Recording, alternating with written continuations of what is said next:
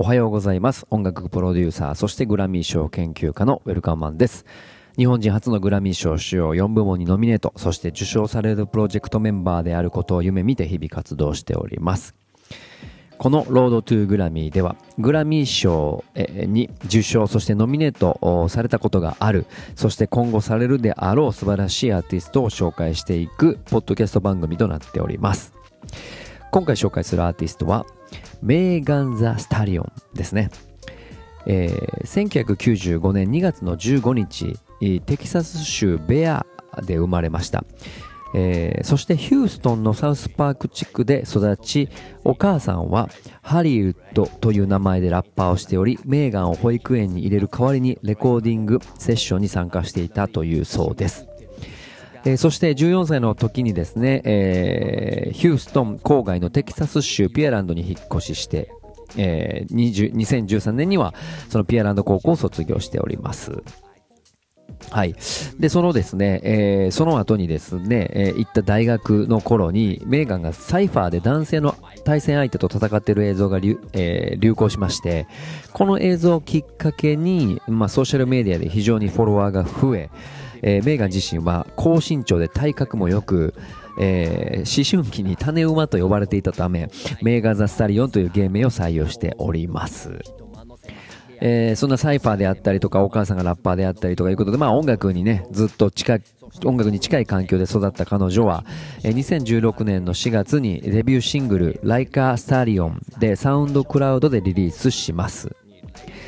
えー、その後ですね、えー、いわゆる初の商業作品 EP Make It Hot ですね、こちらで、えー、メジャーデビューも果たし、えー、2018年初頭にはですね、サウスバイサウスウエストでライブを行います。えー、そして、えー、2020年の初頭、えー、レーベルと、えー、契約をしたり、えー、そして、えー、するんですが、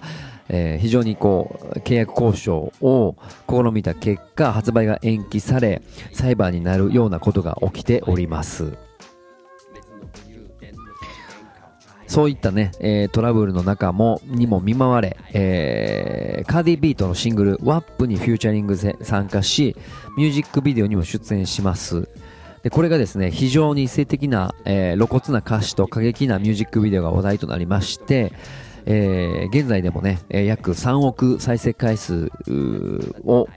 に上っております。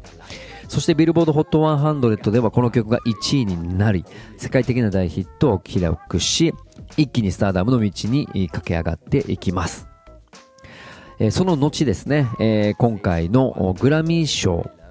えー、にノミネートされました、えー、レコード・オブ・ザ・イヤーという楽曲のサウェイジがですね、featuring ビヨンセで入っているんですが、 WAP に続き、こちらもビルボード HOT100 で1位になると。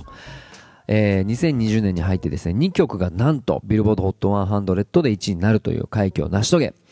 えー、メーガンはですね、タイム誌の世界で最も影響力のある100人のリストに選ばれました。えー、さらに11月の、えー、20日、デビューアルバム Good News をリリースし、全米2位を記録しております。まるで今年のですね、えー、2021年のグラミー賞に間に合うかごとく、えー、一気にね、スターダムへのし上がってきた彼女でございます。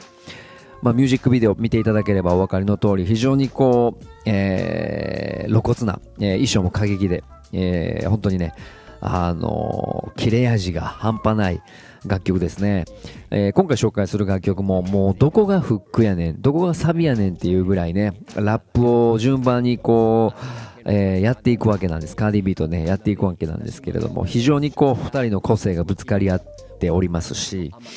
あのー、特にね、大きいスピーカーで聞いたらわかると思うんですけど、ローエンドの音が、もう本当に悪い、こう、音がしててね、クラブとかでガンガン流したら最強にこう、テンションが上がるというか、音を爆音で楽しめる、えー、そんな一曲になっているなとも思います。えー、毎年ね、このニッキー・ミナージュとかもそうですが、えー、カーディビーもそうですが、こう、イケてるラッパーみたいなのがですね、毎年こう、新しいアーティストがどんどん出てきて、え、世代交代をしていくという意味では、あのカントリー関係のシンガーソングライターとか、失礼しました。イギリスでもあのアコースティック一本でねエド・シーランみたいなシンガーソングライターとかが、まあ、毎年毎年ニューカマーで出てきては、まあ、世界を賑わすんですけれども今年は彼女だなと思います。まあ、そういう意味では、えー、今後のこうヒップホップとかこうアメリカのサウンドらしいこういかつい楽曲っていうのをチェックするためにはまずここから行った方がいいんじゃないかなと思いました。さあそれではお待たせしました。改めて、えー、紹介したいと思います、えー、第63回、えー、グラミー賞レコード・オブ・ザ・イヤーにノミネートされております。 Megan Thee Stallion featuring ビヨンセで Savage どうぞ